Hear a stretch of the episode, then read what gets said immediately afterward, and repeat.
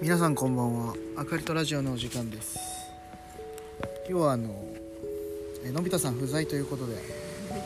えーちょっと一人でしようかなーって思っていたんですけれどもちょっとまあお手伝いしていただけるということだったので今日はこの人に来ていただきましたどう ぞお名前お願いしまおす名前はいイカです伊田さんよ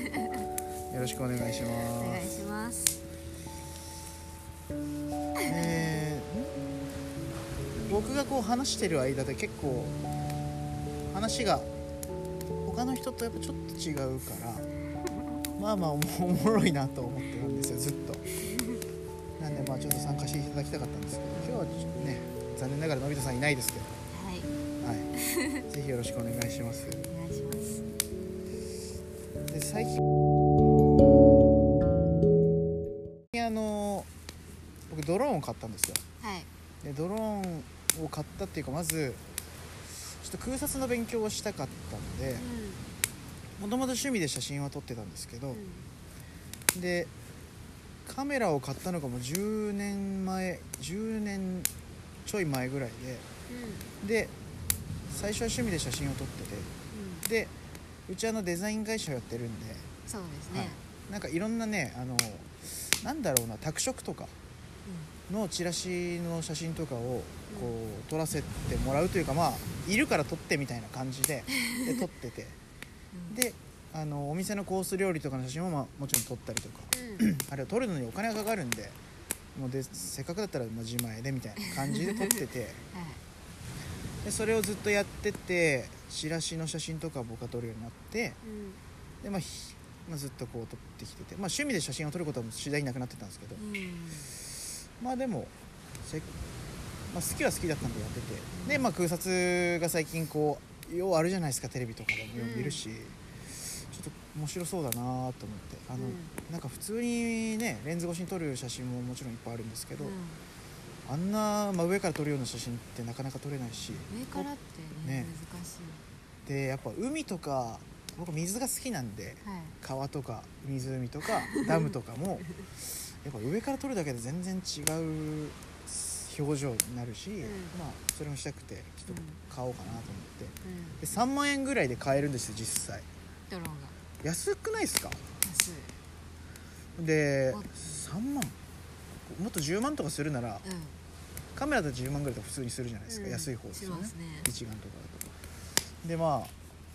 じゃあ買おうと思ってまあアマゾンで3万切るぐらい2万9980円ぐらいのやつを買ったんですよギリのやつホーリーストーン社の、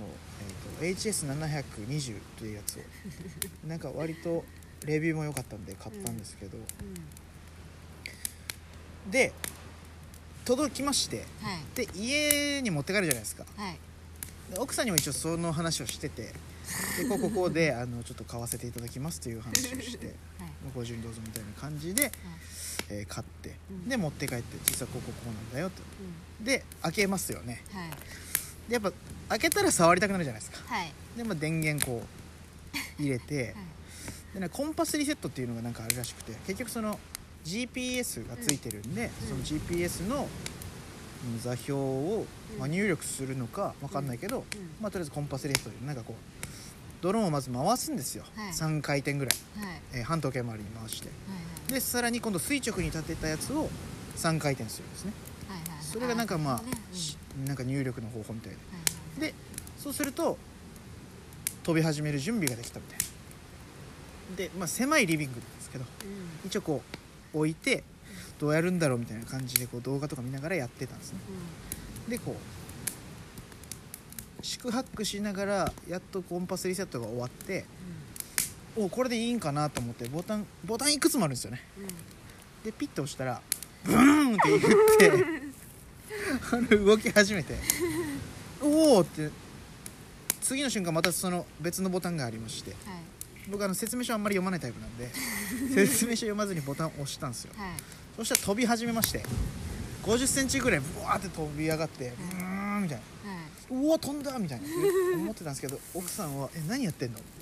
そりえゃなそなうな何やってんの?」そりゃそう部 屋の中で飛ばすなよみたいなことを言ってたんですけど僕はもうあの目の前で飛んでる もうあのそのドローンが「うおー飛んでる飛んでる」みたいなもう興奮してるんであロマンそしたら勝手にちょっと斜めな方向にスーッと飛び始めまして であのーテレビの方向にあブーンって飛び始めて「やべえ!」ってなるじゃないですかはいでテレビのフレームにその羽がガガガガガって当たってるんですよ削ってんだで壁紙もガガガガって当たってちょっと削れてるんですよあやばいってなってでまあもうこれ一択ボボボタンの操作が分かんない手ではいガッて掴んで、はいなんとかこう手元に持ってきてあのナウシカのうんあの何ですかキツネリスみたいなやついるじゃないですか、はいはいはいはいあの指を噛ませてはいおとなしくさせるやつあるじゃないですか、はいありまあんな感じでもう手にめちゃくちゃ羽が当たってもう10本ぐらい切れて血がダラダラ流れてるんですけど「大丈夫だよ」って言いながらおとなしくさしていやーもうでもあのー嫁さんはドン引きしてるんですよまあもう日曜日の朝なんですけど朝からもう流血してるしで、まあ、僕はもうあの一応強がってというか元気な人痛くないよみたいな全然こんなんへっちゃらだよみたいな感じで言いつつでまあその日はもうちょっと怒られてまああの箱に収めたんですねで先週の日曜日はいやっと天気が良くなったんで、まあ、練習しないとどうしても飛ばせないとはいいうことでえっとちょっと諫早の高木町っていうちょっとまあ水がきれいなところがあってえあんま空き地がないんですよね市内とかだと当然ーうんでやっぱ空き地じゃないと飛ばせないんで、うんうんでその辺まで行って河原がちょうどあってで河原に行って飛ばしてみようかなと練習でをはいであのちょっと飛ばしてみたんですよはいただやっぱブーン家じゃさ天井低いから飛ばせないけど、はいこうブーンって飛び上がるんですよね、はいおおいいぞいいぞみたいな、でそその操縦モードっていうのがあって、えー、と左と右のレバーがありますけども、はい左のレバーを前に倒すと上に飛ぶんですねうんうん高度が調整できるのが左のレバーはいはいはいで右側のレバーはその前後ろがありますけど左右にこうスライドするうんうんでそのレバーの左側にボタン左のレバーの左側にボタンがあってうなんかえっとちょいいですね簡単に言うと着地ボタンなんですよ着陸ボタンなんですね着地はいはいはあのその場に着陸するとんで右側は、うん、多分だけどその座標とかを登録しておくとそこに戻ってくるみたいなボタンなんですよねあー多分これ賢い全く分かんないですよ、はいうんで写真を撮ったりとかうんはいするのがあのプレイステーションでいうとこの L にあってうん L1 にあっはいて、はいで R になんかまた別のボタンがあるんですけど、はいちょっとまあ説明書読んでないんで分かんなかったですね、はいはいはいで一応その飛び始めると同時にその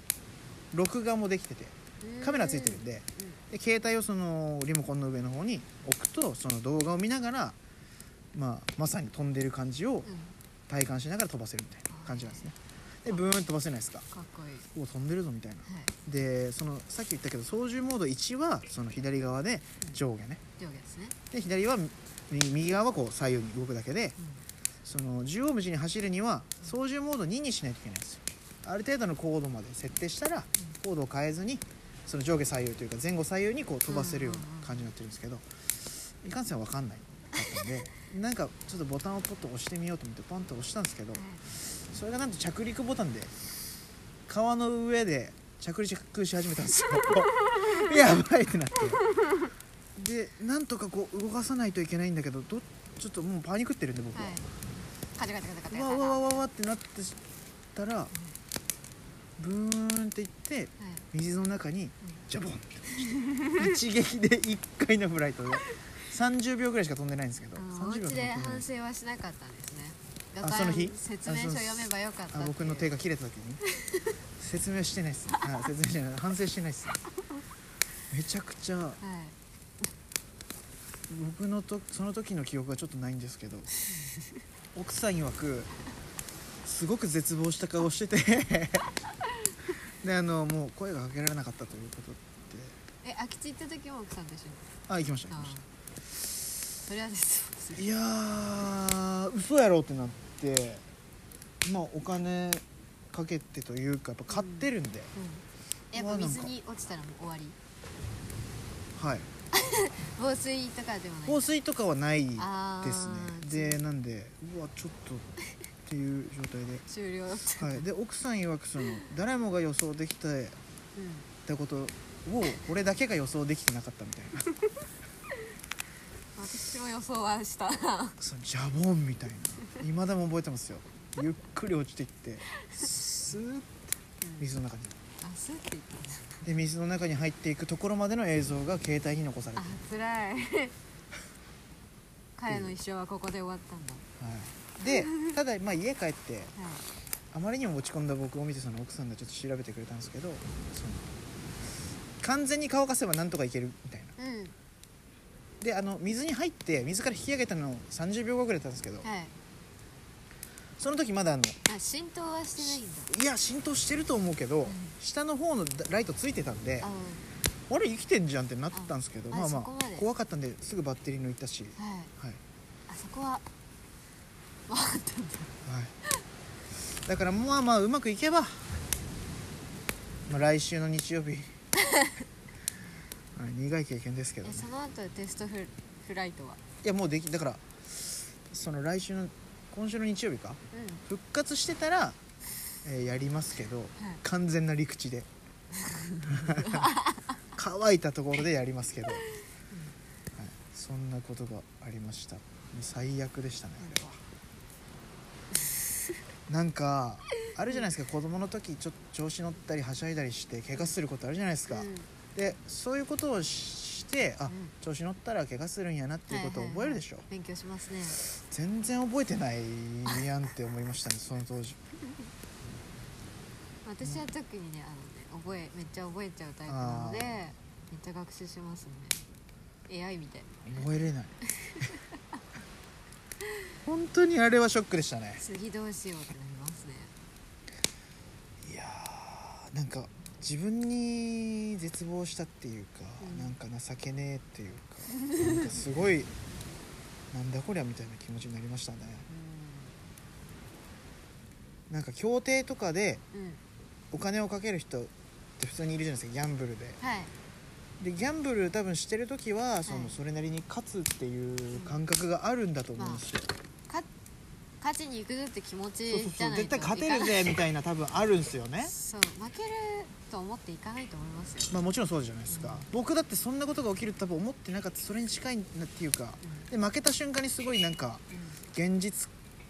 になんか襲われるっていうか、うんそれでしたねなんかもうなんで俺こうなんやろっていうすげえダセえ話でしたねなんかウィン・オア・ウィンみたいえな成功 その失敗するっはて選択肢がないと思って、 俺がバカすぎるよない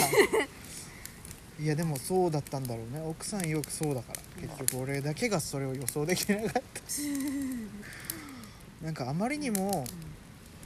簡単な振りだよねうんまあその川って聞いた瞬間に、そうだよあちょっと 良くないかもって絶対そうだよな、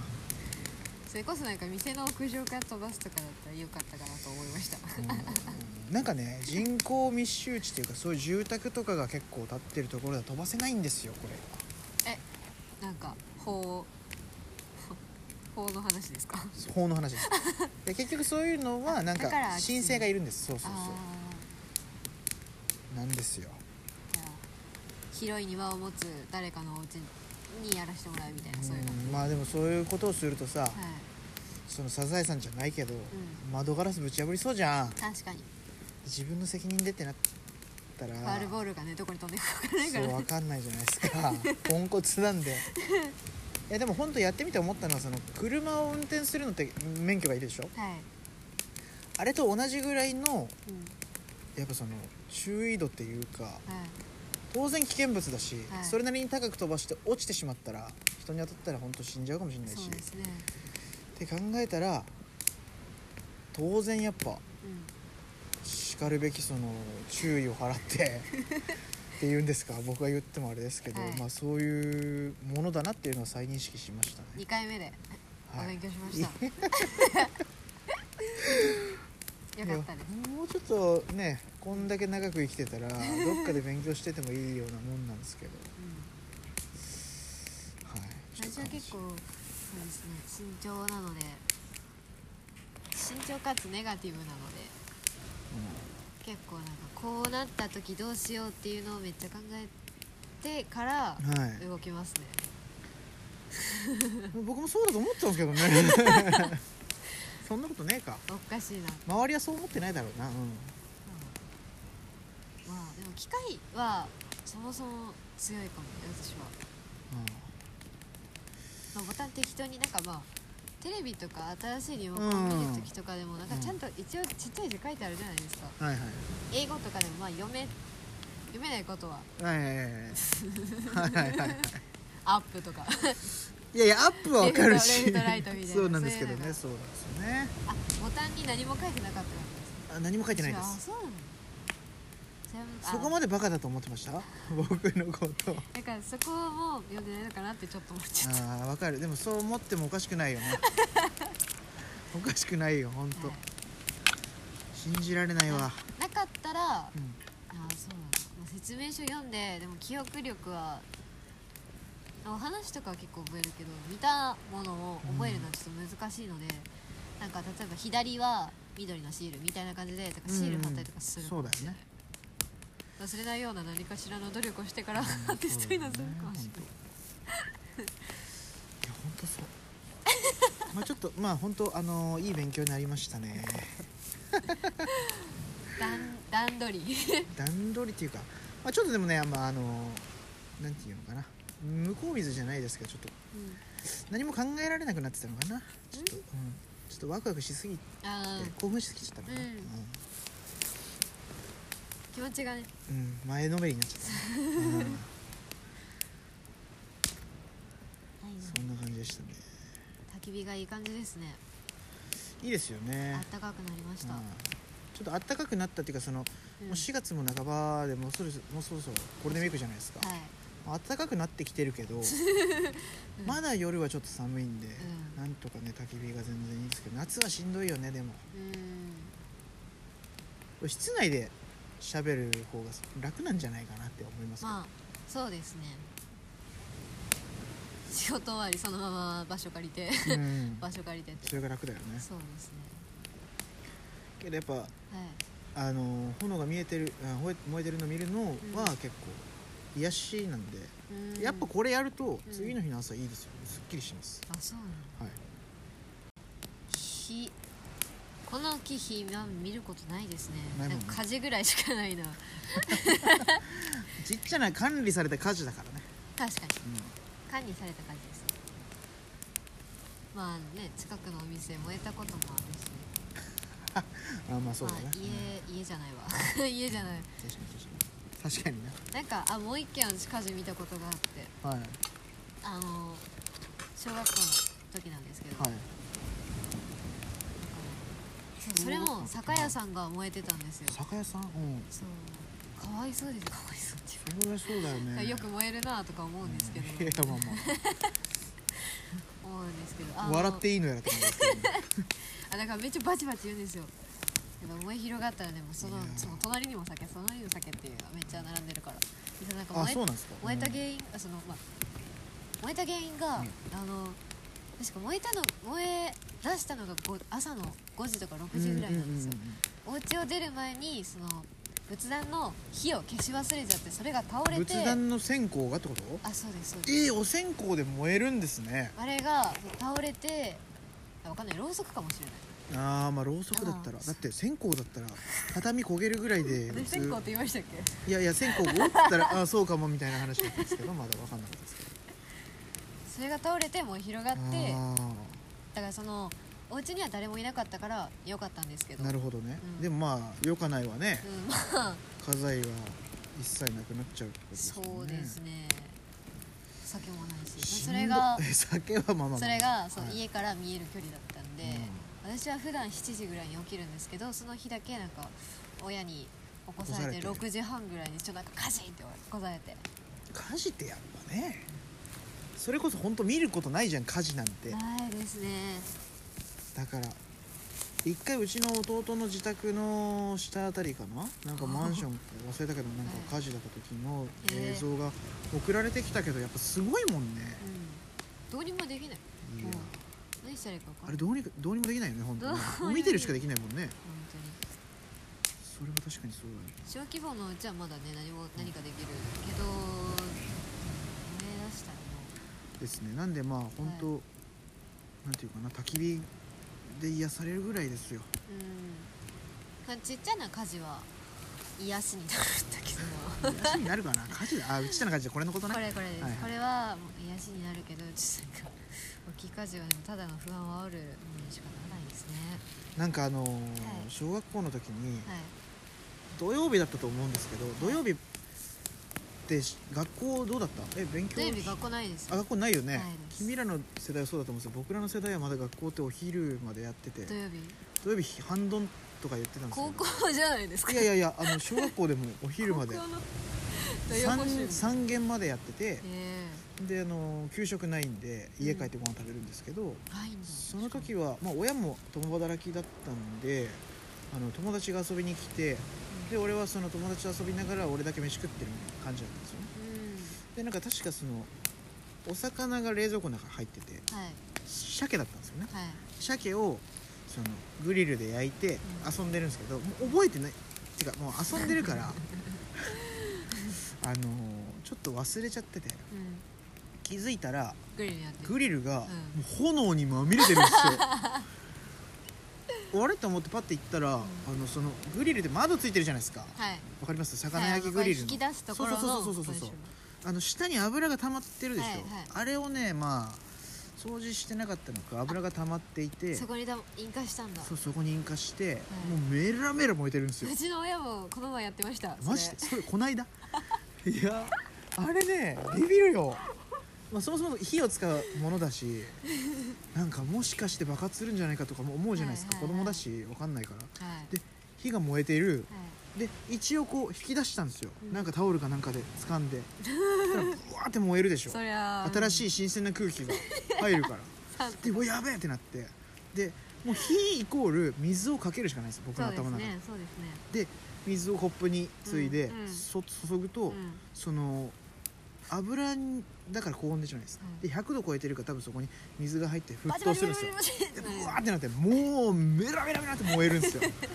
でそのと同時にそのガラスが熱せられたのが、うん急激な温度変化によってバーンって割れて でもうもううわ大惨事ーってなって大惨事やべえってなってでとあのゲームしてる友達のとこ行って「えべべ火事になって火事になった」みたいなで「え何何何?」ってなるじゃない45人いたんですけどはいで俺すぐあの119番してあ「かか火事です火事です」みたいな火事っていうかぼやなんですけど、あはいもう分かんないんででもちっちゃいうちに読んだ方がいい「はい、でもうもう火事火事火事です火事です」ってで何番の何番5時です」みたういんこなこですでバーって言ってでガチャって切るじゃないですかはいで親の会社に電話してあすごいそこでごめんあのちょっとここここで火事火事になったじゃないけど忘れたんですけどもう覚えてないですよ高学年ぐらいですかその時4年生とか5年生だと思うんですあよね結構もあうわかんない中学生かないやいや小学校だと思うんですけど、うんまあまあしっかりしてますねそこなんかアフターフォローはそんな感じアフターフォローといやうかっていまやすねちょっそれしか知らないからででそしたらふーんってなってあの救急車じゃないよとあ消防車が来て、ね消防車がでみんな土足でガーって上がってきてでその前にあの近所の峰さんっておばさんが、はいあのやばくないみたその素材何か騒動を聞きつけて入ってきてくれていなはいはいはいで押し入れの中にあったお毛布っていうか、まあ、ブランケットみたいなやつをパサパサってそうそうそうなんか水濡らしてこうかぶせてくれてあ被せて火は消えたんですよはいでもう紹介火消えたからこれ黙っとけばじゃないけどさその救消防車まで呼ぶんじゃなかったってちらっと思ったんですけど、まそんなこと言ってる場合じゃないそうもうもうブワーって入ってきて5人ぐらい「どこですかどこですか?」「いやあの奥です」っつって「チンガーチンガーチンガー」っつってみんな帰っていってあ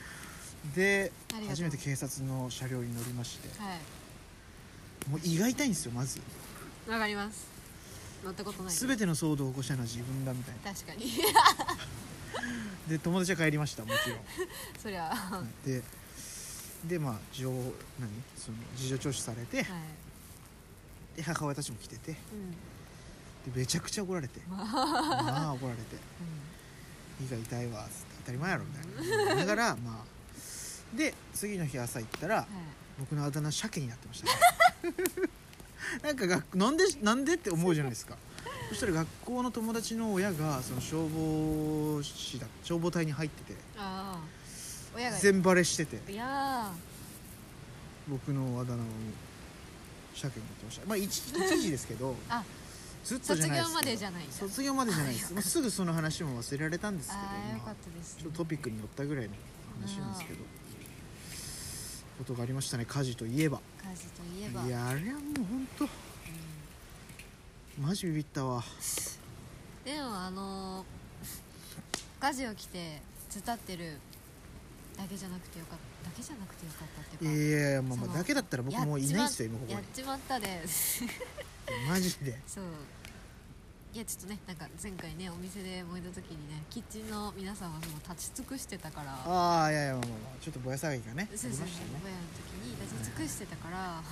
いやいやおーでもねそうだよね怖いと思う よ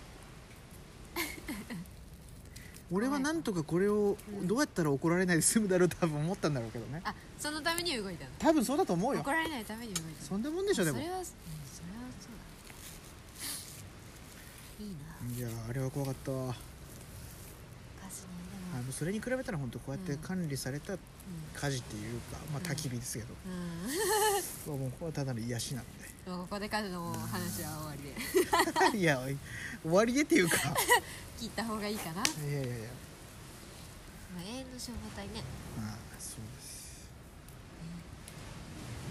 炎に炎で対抗するって考え方はそんななかったなとえじゃあどういう話なのか俺本当に知らないんですよその、えーえなんてタイトルもう一回言ってもらっていいですか延々の消防隊え延々の消防隊呼び方呼ぶ呼び方違うかもしれないけどあ炎炎の消防隊いやで見たことはあるというかそのタイトルを見かけたことはあるはいはいはいなんどんな話なんですか僕が知ってる消防士とか火事の話でも「めぐみの大悟」で終わってるんでそっちわかんないそう あわかんない世代が違いすぎたね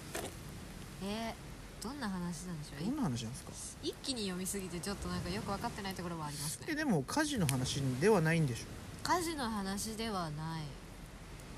なんか突然人が発火するっていう現象がああるんですーよはいはいはいはいそれをそれがえこれネタバレになっちゃうのいいのかなまあいいかえじゃあここからネタバレを含みますので皆さんあの聞きたくない人はここからスルーしてくださいどうぞそうですねえそのはい発火人が発火するっていう現象が、はいあのあのよろしくないあえっとねはいだから主人公とはい対峙する側のはいあえ敵がいるんのだ恋恋の恋恋でやったことだったんですよ人になんかそう燃えるように細工をしてなるほどそトのリッ人が燃クえでたねああなるほどなるほどはいはそういそうそうそうそういうやつだったんですよはいまあその目的はまあいろいろあるんですけど、まあ、人が発火することに関してそのもう発火しちゃった人は鎮魂がそのそういう人をもう物理的に殺すしかなくっちゃなくてはいはい えちょどういう流れこ れちょまあまずまず事件が起きるんですねえっとそそうのはい火が違う難しいなぁもう難しいな難しい発火する人を鎮魂する新婚えっと魂を鎮める、はいそうですよねそう魂を鎮めるはいあなんかまあ成仏かなその何ですかなくなってはいるんですねそのもう火がついちゃってでもなそくのなる人はそう人間に戻れないんですよ発火しちゃった人はおう人間にもう戻ることができないからもうどうにかもう成仏させてくださいっては家いはい族とかもそう頼むような感じなんですよ、はいはいはいはいでそれをえ主人公とかのそれしそれ燃えてはいその人はさまよってるんですかそうさまよってるあさまよってんだ死に死にきれない感じえずっと燃えたまんま燃えたままへえどういえたままうことうんそう難しい本当に難しい、うんそしてそしてまた主人公は消防士ですその炎は使う消防士なんですよなるほどはいはいはいでその発火発火する人ホムラビトって言うんですけどホムラビトをあの物理的に殺してあのああなるほど魂を処理す沈めるよる係っていうことねそあうあ魂をなる沈めるほよっどていうお話ですなるほどなるほどその消防士の中になんだっ私け、う忘んれちゃった修道士修道場はいはがいいてその人がずっとこ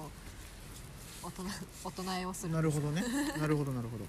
鎮魂してる隣 で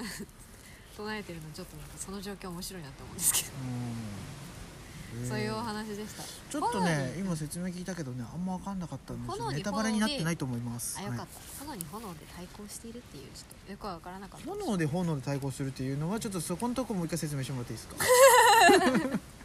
ちょっとこの話カットがいいかもしれないあ難しいな そういやいやいいよいいよ燃えてる人に対してはい炎を扱って炎がその人によって炎のな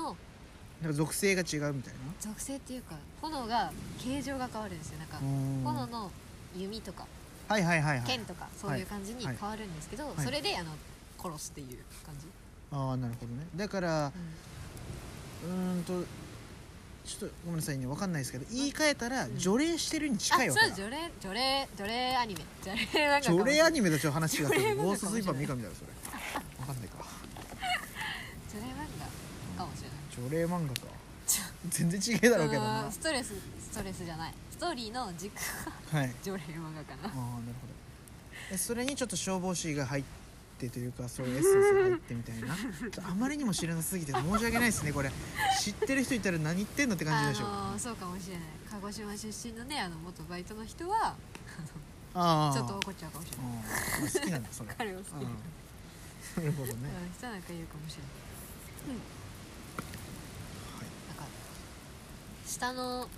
木うん燃えちゃったあの木たちがすごい、なんか今日さ少なめに持ってきたけどさはい、足りないぐらいも燃え広がってるなんか焼き芋みたいな色になってるなと思ってうちょいこっち側に引っ張っていいですかちょっとちょい寒なんだそれはもう弾けないんで大丈夫でしょうんなんか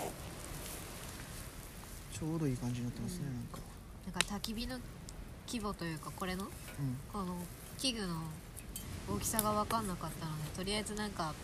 燃えても大丈夫な服できましああ燃えても大丈夫たなの燃えても大丈夫な服かつなんかラジオなのでなんだろうあのカシャカシャシャカシャカのあー音とかなんか服がね服にめっちゃ気を使ってきました気遣っていただいたんですね ありがとうございますす 焚き火でなんかなんだお魚焼いたりとかそういうのもやるのかなってああいややりたいねでちょっと思ったのであの袖がなんかなんていうのたるみがある感じのうん袖全部却下でしたら一択しかな くてなるほどねだから簡単に言うと厨房で動きやすい洋服にしたんですねそうですなんかこの袖がタプってしてない服があそう2着あったんですけど、はいこれとなんかもう1着が袖にフリルついててやべこれ燃えたらやべえと思ってうん確かにそれは燃えそうですねそう結局火事の話して燃えたらえらいことになりますか結局一択だったっていう話でしたらなんかこのこの形状これあのーなんだっけえっとなんていうんですかコールマンのファイヤーディスクって言うんですけあどコールマンってね、はいアウトドアこれなんかありますねその結局ですねこの傘っていうんですかねその底とはいトップはいその縁までのはいもう高深さがそんなないじゃないですか、はいだかららその網を浮いて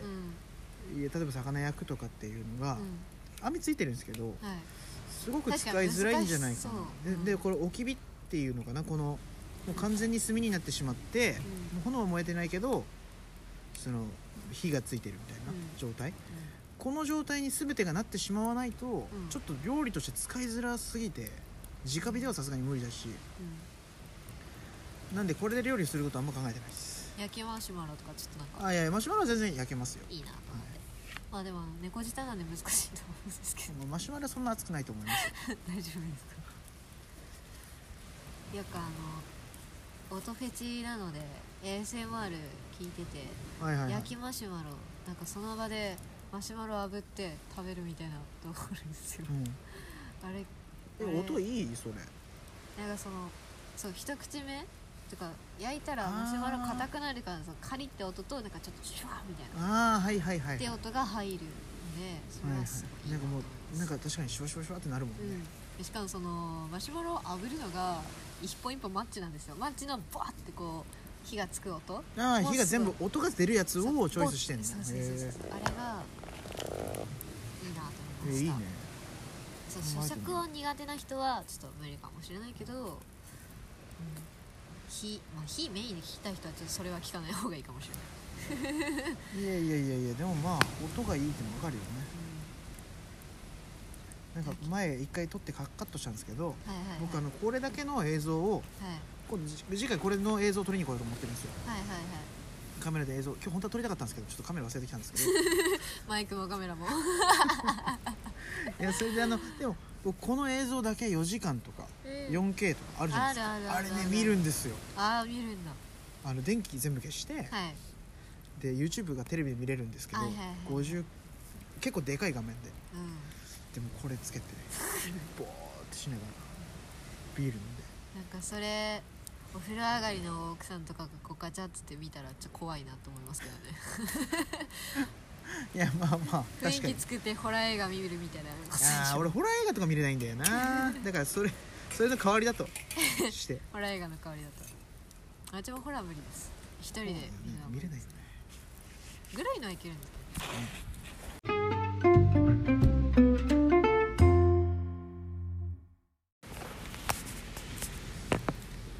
なんか実は、はい実はっていうかこの間あのこんなことあるんやなみた いな瞬間があって俺話し方がすごく難しいんですけどど、うん、あの知り合いがというなんだろうドラマとかさうん見るときに、うんまあ、映画とかもそうですけどやっドぱラマ映画その映像と音楽ってすごく、あの演出上すごくさ、い大事じゃないですか、はいもうねわかりうまわすこの瞬間にこの曲流れんのみたいなうーんうんうんうんやっぱあるじゃないですか、はいはいはいはいもう涙が出そうになるとかそうです誘ってきますそようねそうそうそうそうそうもうなんかその言わんとしてることをその曲がやっぱこう助長するっていうかさ、うんやっぱそういうシーンってすごくたくさんあると思うあんるですとよ思いねますでまあ結構そういうの好きで、うんまあで映画音楽とかもなんかなんていうんですかインストゥルメンタルじゃないけど、はいそのサントラか、いサントラとかはたまにこう弾いたりとかするんですよね、ねでなんかそれを聞くだけでさ映像がもう逆に戻ってくんじゃん そのそれを聞くだけでその映画を見ているかのよううんはいはいはいあバッ歌詞がないやつ聞くなあそうですそうですあーバック・トゥ・ザ・フューチャーとかもうん知ってますはいバック・トゥ・ザ・フューチャーとかもあのもう散々見たん でそのその時のなんていうの BGM とか聞くと、うんなんかもう映画のことが思い出されてそれだけで楽しめるみたいうんうんな感覚が、うんまあ、あるんですけどでも話は変わりまして、はいあのそのうちのいつも一緒にいる同僚の人がいてはいなんかまあうーんとなんと言えばいいのかな僕あんまりまあその人と仲悪いわけでもないですし、そうですねははいい、全然普通に喋ってるんですけど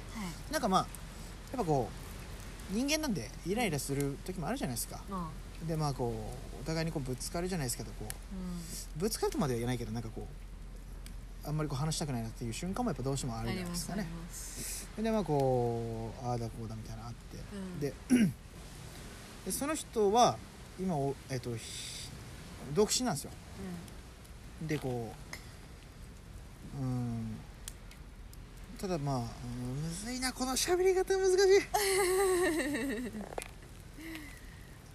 なんかいや俺単純にこれ誰が聞いてんのか分かんないけど、これだから難しいけどうんはいあのなんだろうな俺がっていうかそのいやあので会社の人たちとかとはい一緒にその人に、はいそのまあ彼女ができたらいいねみたいなうん話とかもたまにしたりとか、はいその会議の中で、はいそっちでデート行ってこいよみたいな、うんまあ、ちょっとチャンスとちょっと違うんですけど、うんまあ、いじったりとかはいすることがあるんですね。はいであのーその人がちょっとやっぱこうイライラっていうかうそのちょっとこうなんていうんですかねあんま良くないモードに入るとんうんどうしてもちょっとこうすげえ俺今気使って喋ってるけ どなんかその良くないサイクルに入るってことがあるんですよほまあん俺でなダんかメなんだみたいなえーダメなんだっていうかねなんか一生できないんだみたいな俺はいやじゃあそんなんじゃないそういう話はしないんですけどそういうなん話かじゃないこうねうんなんかこうケンケンしちゃってうん誰とでもぶつかるっていうか、はいはいはいその瞬間が瞬間瞬間があるんですよ、あある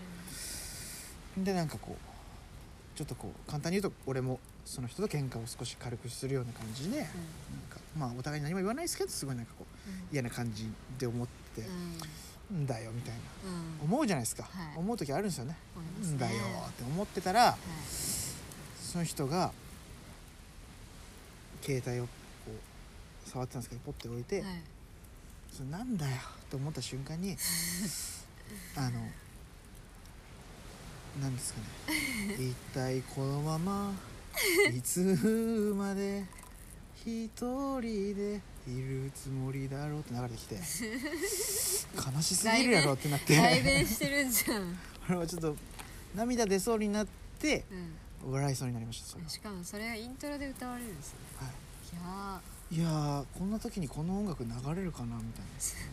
そのピンポイント歌詞あるんですねなありますね私結構聴いてる音楽がなんか皮肉ば皮肉というか何聴いてるんですかバンドですねああバンドかアニ,、はいアニメじゃないや、まあ、最近アニメを見るようになったのでアはいニはいはいメのえーオープニングエンディングの曲とかも聴くようになったしあとは地下のアイドえ地下アイドルとルかなっんてていうどのうやって坂道グループじゃないもううんこれからメジャーデビューするよみたいな、うんまあ、インディーズもデビューしてるのかなぐらいの地下アイドルはえっと私は探し方というか、まあ、バンド全部バンドから始まってるんですけどうんバンドがうん曲を提供するとか作詞作曲するとかそういうな関るほ連どで、ねそれをしてるそれをされてるはいはいはいアイドルを聴いてますあなるほどじゃあ結局その好きなバンド関連ってことだよねそうですねでその音楽がうん音楽というか、まあ、バンドでもいろいろあるじゃないですか、まあ、ゴリゴリ楽器を弾いてるのところもあるし、うんうんなんだサカナクションとかうんだったらなんか電子の音とかも入ったりとあかはすいはいはいはいるんですよねそういう感じも好きなんですけど本当に幅広いバンドを聴いてるので、うあのやっぱ電子音も好きになってんうんだからそこから EDM とかフューチャーベースあなんだなんだなんだちょっとわからない強い 言葉がめっちゃ出てき難しいたフフュューーチチャーベースって何ャーベースははい加工された声を使ったりとかえ何ボーカボーカロイドみたいな感じなのかなうんちょっとえでも EDM とボカロのちょっと違いとかフューチャーベースの EDM って何ですか EDM はエレクトロダンスアブトロニックみたいたいなやつですかアウトロニッ クアウトロニックアウあトれ ロなニんッだっク使ったっけいけやややばいちょっとグダグダだなばいわかんないなあどうぞどうぞあ世代が違いすぎて よ全然伝わってないですまあでも最先端の音楽かあ、うんクラブミュージックが多分一番わかりやすいんじゃない、 電気グルーヴとかはいはいはいはいはいあれも結構電子音でしょうんその辺が好きなんだそうです明るめの曲調でもでいいしそこからのそ静かめのも地下アイドル地下アイドルうんそうそうそうそうその3つ結構つながってますねえでも地下アイドルはまあだからそのうん楽曲提供しててん地下アイドルに一応一回行くじゃないですかまあ行くっていうかその曲を聴きに行くみたいな感じで行っはいはてで他の曲もちょっとつまんでみてっはい、はい、てことになるんですかそうですねそうなりますねうでそこのなんかアイドルさんと親交の深い違うグループをちょっと見たりとんかなるほどねだから自分の趣味がどんどん広がっていくような感じなんだへそんな感じですえなんか結構いろんなジャンルがあるからあの自分の気分に合わせてちょっと今日はバンド聴こうとか今日はアイドル聴こうとかそういうのでテンションを調整するうーんでも本当に音楽いろいろありました結ね構好きなんだね好きですねバイト行く前は基本 EDM 聞いてあの心拍心拍も上げるしちょちょ血圧低いのであ なる心ほど拍数とかテンションなるもほどちょこっと上げるくらいの目的で聞いてますね 本当にテンション低い時にそういう明るい音楽を聴くとちょっとイライラする時もあるからあーその時はその時でとことんなんか暗い曲なんか社会クソだみたいに言ってるようなバンドの音楽を聴いてへー逆に上げるみたいなやってま逆に上がるんだすそれ逆に上げる確かにみたいなあ確かに 膝を打ってるわけですねその曲を聴いてポーンみたいなへーなんかえ八木さん八木さんって今まではいいじめとかって経験ありますか嫌な経験して行きたくないなって思うような経験ありましたうーんまあなかったとは言わないねけどそれを思い出すほどの経験ではないああ次の日って忘れてるタイ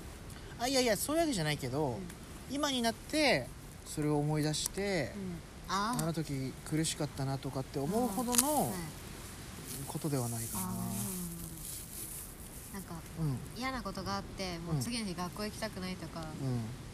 どこどこ行きたくないみたいになった時に、うんそこに行くのが嫌がらせだと思っていけば おお逆にあそいつらに対するそうなるそうそうそうっていうのがあるんです、っていう楽しみ方がありますほどなるひねくれてますほ どいやいやいやででももまあ逆にあげるそうやってさなんか考え方をさ展開することができるっていうことちょ っとさすごいよね賢いとも思う し、い、やはい生きづら強ですねいなとも思うよだから生きづらいんですけどーねまあこそううねいなんうかところが変わってるって言われるんでしょううんでも変わってるものっていうか自分と違うものをさねはい否定したいもんね子うん供の時ってそうそうだよなわがままだしね確かじゃあはいにな はいだからあのバンドの音楽でも社会クソだって思っ言ってるようなうん曲を聴いて、うん逆にもう本当にそこに行きたくないうんなって 嫌がらせだと思って行ってやろうって、なるっほどていうのであ上げていきます、俺も上げていこ行きたくないみうたいな時もあるよね、まあありますよね納得いかないままねうんその人との関係をまだ続けないといけないんだったら、うんうん、そういう時もあるあねりますね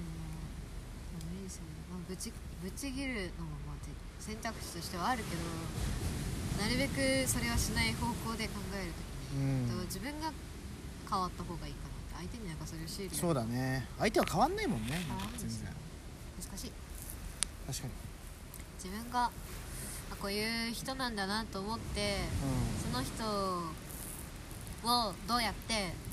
そうじゃない方向というかいい方向にできるかなってなんかすごい上からなんですけうん、ど、うんまあでも優しいよねそれは考えてや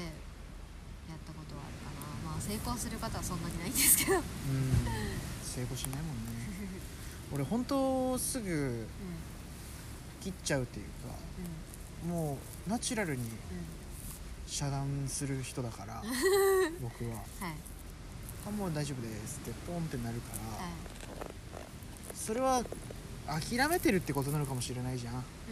俺の場合はさだからそれができるんだったらそっちがいいんだとは思いますいけやどねまあまどうなんだろうねあ他に影響が出なきゃね、うんいいけどさっうんて思うか影響行った時がの処理が面倒くさいなと思い ますなうんそうねそうだね難しいとこだねそんな狭い世界で生きてられないもんねなんて言えばいいかなそう本当にそんな切るだ切るって言ったってはいその人の関係を完全にまあ切れりゃいいけどそうですね難しいとこありますあね、るねまあ、これからだと思いますけどね私は もっと難しくなっていくのはどうしてもそれから逃げられない状況があった時そうだね会社の同僚とかだとねそう会社の同僚だったらまだいいけどねその人にも会社やのめて上くださいなんてできないから、ううん、ん上司とかだときついよな、上司だったらどうしようでもまあ今はまあこれは簡単には言えないけど今は本当でも個人で仕事をしようと思ったらできなくはないからねまあ選択肢広がりましたもんとねいうかそういう、いろい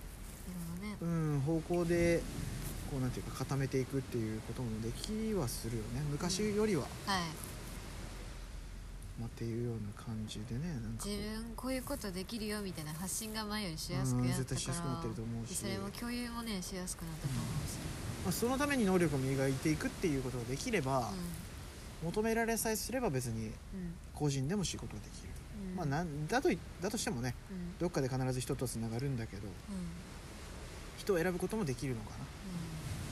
ん昔昔というかまあ中学生の時なんですけど、うん何年前だ まあ10年は経ってないですよねうん経ってないんです経ってないぐらいなんですけど、うんまあ、それぐらい10年ぐらい前の時ってえやツイッターしてます僕ですか、はい、知ってるかな、うん、まあ、SNS とかあんまり詳しくないであまり知っ結た構コアな人ばっかりしてたなっていう印象がああその当時はなんていうかその出会い中とか、うんいわゆるうん出会い中っていうのがあんまりいない時だったのうんその時は結構、まあ周りに同じようなバンドを好きな人がいなかったから、うんツイッターで探してあの めっちゃつながってましたなるほどねでその長崎出身とか年が近いうんって人がいたらなんか 今は多分無理だと思う無理だと思うし、うんうん危ないよって言われると思うけど LINE 交換したりとか、直接会ったりとかしてましたえそうー、社交的っていうかなんかすごく外に向けて行くタイプなんだねあそうですね結構人見知りはあんまりしないタイプああすごいね緊張しないし緊張しないんだあんまりしない俺ですすげえな俺めっちゃ緊張するようーん人見知りだし緊張しないから困る時はありますよ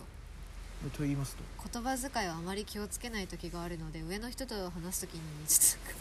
と 良くないこと表現をしちゃったりとかすることありますねあーまあそれは人には言えないな俺 は あんま人に言えないな俺それそういうことはあの意識ができないなるほどななはい知らなかっそうあの県外から長崎のライブたうんに参参戦しに来た人たちのうん案内というか、ここの場所がわからないって人がいたら、まあ、待ち合わせをしてそこここですよみたいなうーんでなんかガイドじゃないけどそういうのやってましいた、ろんなことやってんだなやってましたねそれが中学生なんでちょっと良くないかなって思うんですけ中ど学生の時とは思えないなん か高校今だったらわかるけど、高校もやってたかな、う、うんすげえなかつ行動力あるねん、誰も周りにいなかったからですかねだからそのその長崎楽しいよのね人っうんていうのでも佐世保の人だったりとかなんですよ、うんうんで長崎の夏フェスといえばスカイジャンボリーはいはいはい知スカってジャンますはいねそうスカジャンがあるんですけどスカジャンなんかこれびっくりした話なんですけどスカジャンにうん一人で行ったんですよ、はいはい中学生の時よいくね、うん それではい、なんか夕方から父親と合流みたいな、はいはいはいはいそういうのであの一人で行ってて朝からなんか今こういう服装でこの辺に並んでますって言ったら真後ろにいますよって言われたことがありますすげえなツイッターのそのフォロワーという怖かないそれびっくりした話してくださあいそまあまあととんでもなく年離れてるとかだったらちょっとびっくりするかもしれない、うんストー怖いよカーねチックな人だったら怖いかもしれないけどあの年が多分12個上の男女だったんで、うんおおみたいなもしかしてみたいな感じでそこで仲良くなって一緒に行動したり、えーで次の年もあの同じスカイジャンボに行ったんですけどその時も一人で行っててそこであの隣にいた人と仲良くなってへーすげえな、 は隣にいた人が同じ名字で、 い、へえそうそこであのツイッターつながったりとか「あこれ好きなんですよ」とか言って「あじゃあこれ一緒に見ましょう」みたいなそういうのやってましたね、すそごいの場所取りみたいなのあるじゃないですかそのこのバンド見たくないんだけどでも次がここだからなんか前の方でやっぱ見たいじゃないですかうんラうイんうんブってだからその次のやつ見たいから今ちょっとここ取っといてほしいみたいなので確保してもらったりとか、まあ、その間あのグッズ買いに行ったりとか CD 行ったりとかしてましたねそれ中学 生と、中学生と大人がやることじゃない女ですけどいけどやでもすごいねやることないですねすごいことしてたなって今は思いますでも今はなんか誰でもツイッターしてるし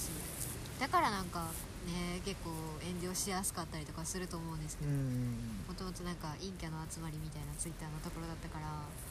いじめとかもなかったと思うんだけど今はね全然ありますもんね誹謗中傷なんてもうゴリゴリやりますよ普ね通だよね怖い今はちょっとツイッターできないですねうんすげえな俺あのスカジャンにはい嫁さんと一緒に初めて行って、うん一回しか行ったことないんですけど、はいもう全く俺本当知らないんですよねバンドとかはい音楽をはい、あんまり知らないから、う行っても誰を見ればいいのか分かんないん、し奥さんが行きたかったはいそうですあーで奥さんは奥さんで知り合いがうんもういるので、うん職場の人 とか俺マジで、なんで俺ここ来たんやろっていう一日を過ごしたもうびっちょびちょなんですよそしてあのドロドロあ雨の日大体スカジャン雨ですよね、あそうなのそんな気がしてますぐちょぐちょでした、私も雨の時行きました同じ時行ったかもしれないんですけどいやえぐかっただよね好きなバンドを見るために確か2列目だったんですよ前かうら2列目にいた時に最前列に並んでる人はフェンスがあるんですよ一番前にんフェンスがあるからそれに捕まって見るんですけどでその2列目以降の人たちはどんどん前に押し寄せてくるんですよあ3列目以降死んじゃうじのゃん人そう2列目が一番きついと思いますよその やっぱ曲に合わせてなんか飛ん飛ぶと飛いうぶね うん飛んだりするじゃないですかそう飛んだ瞬間に後ろの人がガンって集あのあの攻めてきたので前の人と後ろの人の間に私挟まっちゃって挟まってというかあの一瞬浮いたん ですよ足浮いちゃ ってびっくりしかもその時も雨熱だがすごいもん雨だったからあの前の人の汗の匂いがめちゃめちゃきてそれと雨のそのわーってした感じと雨の匂いと本当の臭い感じが本当に地獄でしたうんまあまあまあまあまあまあみんな飛び跳ねてますからねそう本当に地獄ででも夕方ぐらいから晴れたのでそのその時もツイッターの仲間と一緒にいたんですけど、あの熱中症防止のためとかで、2リットルペットボトルを多分何本も持ってきてる人がいたんですよその人が「ちょ余っちゃったから」っつって 口に私がこう口上に上向いて口開けててそのそこにガーってやってくれるかと思ったらあの頭からパッうん、口開けてガーってやってくれるからどういうことなのそれも溢れるほどにあ水をのバーって入れるってそうことそうそうそううんあの飲ましてくれそるれんかなって思をってそれも分からんけどな飲ましてくれるんかなって思って構えてたらもう頭にバーってかけられてあの泥だらけなんですよはいはいはい全身が まあその後なんかサンダルとかかけてもらってあの泥落としましたけどね、それで楽しかったなと思って結構あのリフトとかあるじゃないですかうんリフトあのなんていうの人の上をコロコロ持ち上げるあじゃああ人上の上をコロコロコロコロああーはいはいはいあの飛ぶやつはい はいはい誰かが肩車してそのそれをそっからあの飛び降りて、うん前の人にゴロゴロゴロってこうへー行くようなはいはいはよろしくない行為なんですけどあそうなんですか、はいそれを友達はやってましたね友達というかまあ、うんフォロワーがやって ました 行ってくるっつってこう誰かの上に乗ってうん、えでもそんな普って通によくあることでしょよくあるんですけどあの スタッフの人にはあ次やっ止められたらる、うん次やったらみたいに言われるんですけどうもう全然言ってましたねであの「ただいま」っつって戻ってきてその音楽に合わせてそういうことをするのが楽しいんですよ、その人 これ多分俺じゃなくてあのちゃんとそのスカジャン経験者の人とかだった界隈らのもっと盛り上がってると思うんですけど 僕全く分かってないんですいませんねまああのまあ専門的な話ですよね確かにこれはえライブの楽しみ方の専門的なやつですねロはいウォール・オブ・デスとかですよね何何何何何何何何なんかこうもうねあのねスカジャン行ってもこんな感じだったんだってい多や分君たちがこうやって盛り上がってる中で「えな何が起きてんのえどういうことどういうこと?」っていうそのウェイウ感じだったェイ そうフェスに参加してるウェイに属してるものでしたねああなるほどねまあクラスはでクラスでは別にそんな感じではないけど、うんいやいいんじゃないですかそうようなものでしたね 今日のものだったんですね僕はそこに「い」は「陰のものでしたね、はあ確かにい基本的に「陰なんですけどはいね、でちなみにその「ウォール・オブ・デス」っていうのはあの基本的に WWE の話ですかうんうんあ違ううん違いますえっと何ですかなんか結構ハードめな音楽をやってるはい バンドがよくやらせてるというかやってるやつなんですけど、はいサビ前にあのーそのお客さんを左右に分けるんですよここからっつってそこにあの通路というか道をはいはいはい間を作ってでサビで盛り上がる瞬間にうわーってこうあの両者っていうか左右に分かれた人たちがぶつかるいやいやえ、うん、だだから高校生クイズで言うと丸と×に分けて丸と×をこうぶつ何その戦争みたいなうわーって感じでこうぶボーつかル・オせブ・るデスなんですよんデスなんですよなるほどね死の壁なんですよなんかまあうん合戦みたいな感じになるわあけ、そねう、合戦みたいなのを私はそのバンドは好きなんですけどそのバンドのファンの民度というかあの治安が良くないっていうのを知っはていはたいのはいなるほでど、その時は後ろから見てましたもうあれは知ると思いましたね靴紐とか踏まれたら動けないじゃないですうかんこけたら後ろの人どんどん前に来るかうらん死んじゃうね本当にし事故とか起本きないん当にですひかどいあのその時はうんちゃんとフォロワー同士でこけたとか靴ひもがほどけたとかいう人がいたらその周り一緒にいる人がなんか 手で柵みたいなみんなでこう手をつないでこう柵をして、うんあの他の人がここに来ないようにしてその人が靴ひもふあの結び終わるあまでその君の共同体の中でねあそうそうそうああなるほどそなのリフトでコロコロ行くような人たちのをやってましたねなるほちどゃんねとあの助け合いましたちゃんとるほどなるほはい死の壁の中の助け合いっておかしいんですけどどいやいや確かに確かにそういう状況だからこそ守り合うということですねあともう一個なんかあれなんか名前わかんないんですけどサビとかそういう楽しい音楽の時に、はいあの会場を走り回るっていうのがあるんですけど それはボーカルの人がとかじゃなくてが先導するとかじゃなくてファンあがそれファンがパンってもうステージに上がっちゃうの、ステージに上がるじゃなくってはい、あその客席です客席というかあそこですよねステージ前のうんうんみんながこう立ってるところでなんか何人かでやり始めてバーってこうみんなで走り回るああなるほどねで走り回らない外側の人たちはその人たちに向かってイエーイみたいなあのハイタッチをしていうくーん渦ができてるってことねそうそそうそうこにねそうそうそうあのまあ今はできないと思いますけど接触なんてできうんそうだね全然今違うもんねないできないですよね悲しいそうこなんんですなゴリゴリのなんか ゴリゴリの話して大丈夫うんいやそうだねイカさんがそんなになんか怖こすぎたうグワッと言ってる人だと思ってなかったの でそういう意味ではいい、ああはい、回です確かに全然知らなかったこういう界隈のねえに属してるものでした、界隈のはい、人なんですねはい、それを聞くとなんかすごいな俺なんもほんとなんかうん、帰宅部中の帰宅部なのでエースやってましたエースっていうか まあ帰宅部って、うん、わかんないですけど僕みたいな人間はもう自分がエースだと信じて込んでるような人間なんでうん本当に帰宅部の中であの授業終わったらすぐ帰るみたいなはいまあだからそういう面もないですね、あで授業でじゅあ違う部活は属してなかったんですか今はまいで、、帰宅部でした今まではいええー、そうなんだ帰宅部中のもう生粋の帰って何してたんですかゲームですか僕何してたんだろう、まあ、ゲームとかしてましたね多分うーんなんだろうあと本読んだりとかああそ陰字キャがある陰キャ中の陰キャだったまあ確かにそれはあります私は中学の時は授業終わってすぐ飛び出してあの長崎駅前の鴨上広場に、はいあのラジオのあそこあるじゃないですかああはいはいはいあそこでバンドマンが出る日はチェックしててえそうあのまあ電車で行けるところでしか住んでなかったのであのすぐ電車乗ってもう制服のまま行ってましたね行ってそのラジオ聞いてその後にうんワンチャン、まあできる人はできるんですけどそのサインもらったりとかそういうのあるのでー、う、ーんしてもらいたいグッズとか持って行った状態で行ってましたね高校の時もやってましたすごい熱だなそのバンドでしか動いてないので高校行った理由というか高校の選択の理由もそうですもんあそうなのどういうどういうことですかあの長崎東高校なんですけど、はいはいはいうは2人バンドマンが出ていて、ーんそれの後輩になりたかったのでなるほどねそれでこものそうい前うモチベーションでできるってこと勉強できるのすごいよね大学はちょっとさすがにやめましたけどねそういうのは中学とかも別に選択肢の中で高校でやっとね選択肢が自分で選択できるってとこだったので、もうそこはねっていうもう一択でしょみたいな家からもバリバリ遠いところなんですけどしかも同じ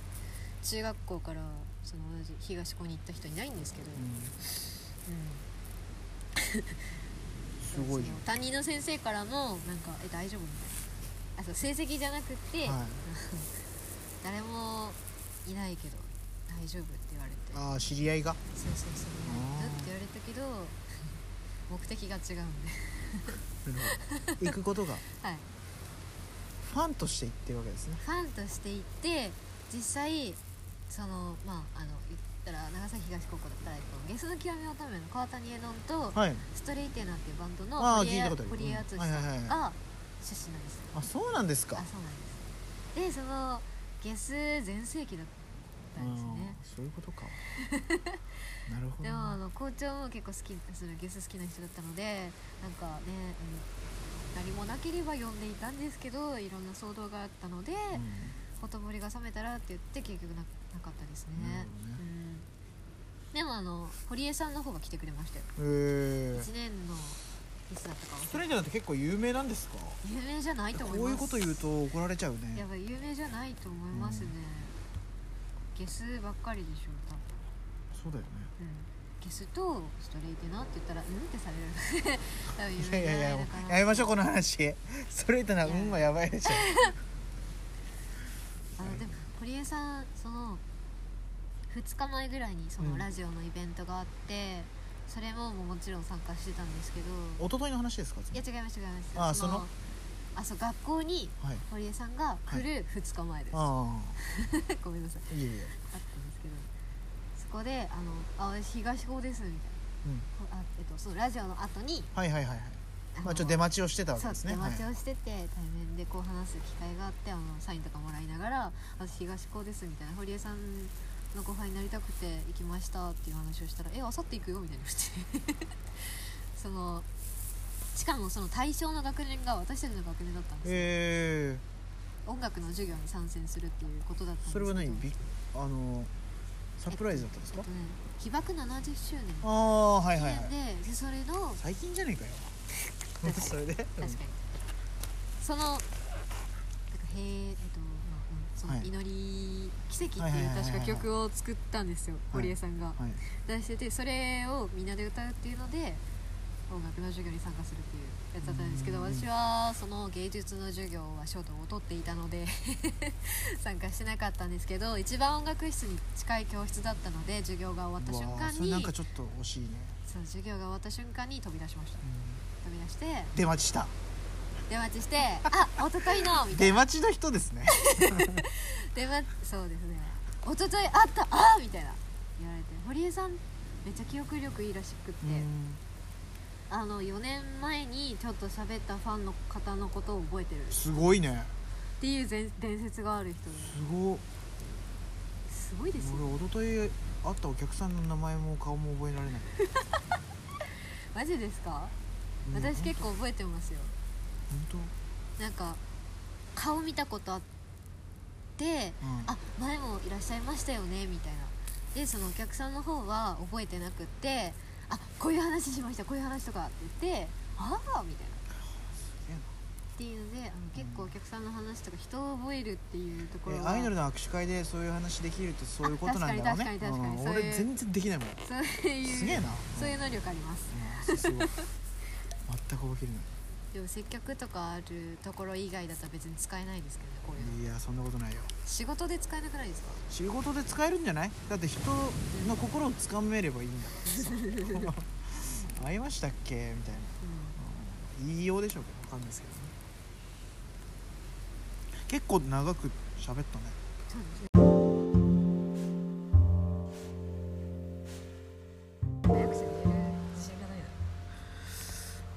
はいエンディングでございますえっ、とどうでした今日のび太さん不在でしたけどあのえ楽しかったですよはい楽しかったですかあのあれですもんね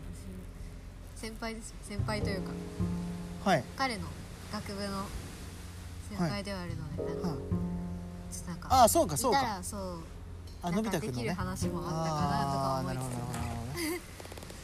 つ代わりはできたのかなって思いましたいた方がもちろん盛り上がっただろうねうん彼話し上手ですもんうんそうだねじ次回はもうぜひ来てもらって、 3人はいはいぜひその話していきたいと思います。えーっとではこの、えーっと番組ではですね皆さんの、まあえーメール皆さんご意見ご感想をお待ちしてます。えーアドレスは、えーなんだっけ忘れてたなあーあかり .to.radio.gmail.com えー akari.to.radio.gmail.com です、えー皆さんのえーご意見ご感想をお待ちしてますって感じですねで来週はのび太くんと、えー夢の話をしようと思います夢の話まあ、人が寝てる時になぜ夢を見るのか夢を見てるとき人はもう一つの世界を旅してるんですよってことは僕が見たタモリの姿をしたマッドサイエンティストと戦ったことももう一つの現実です真実、えーじゃあ実家の郵便受けに瓶詰めの死体が送られてきたことも現実ですね真夜中に家の鍵が閉まってて家の前の階段の下から長い黒髪の女が睨みつけてたことも来週お楽しみにお楽しみにありがとうございます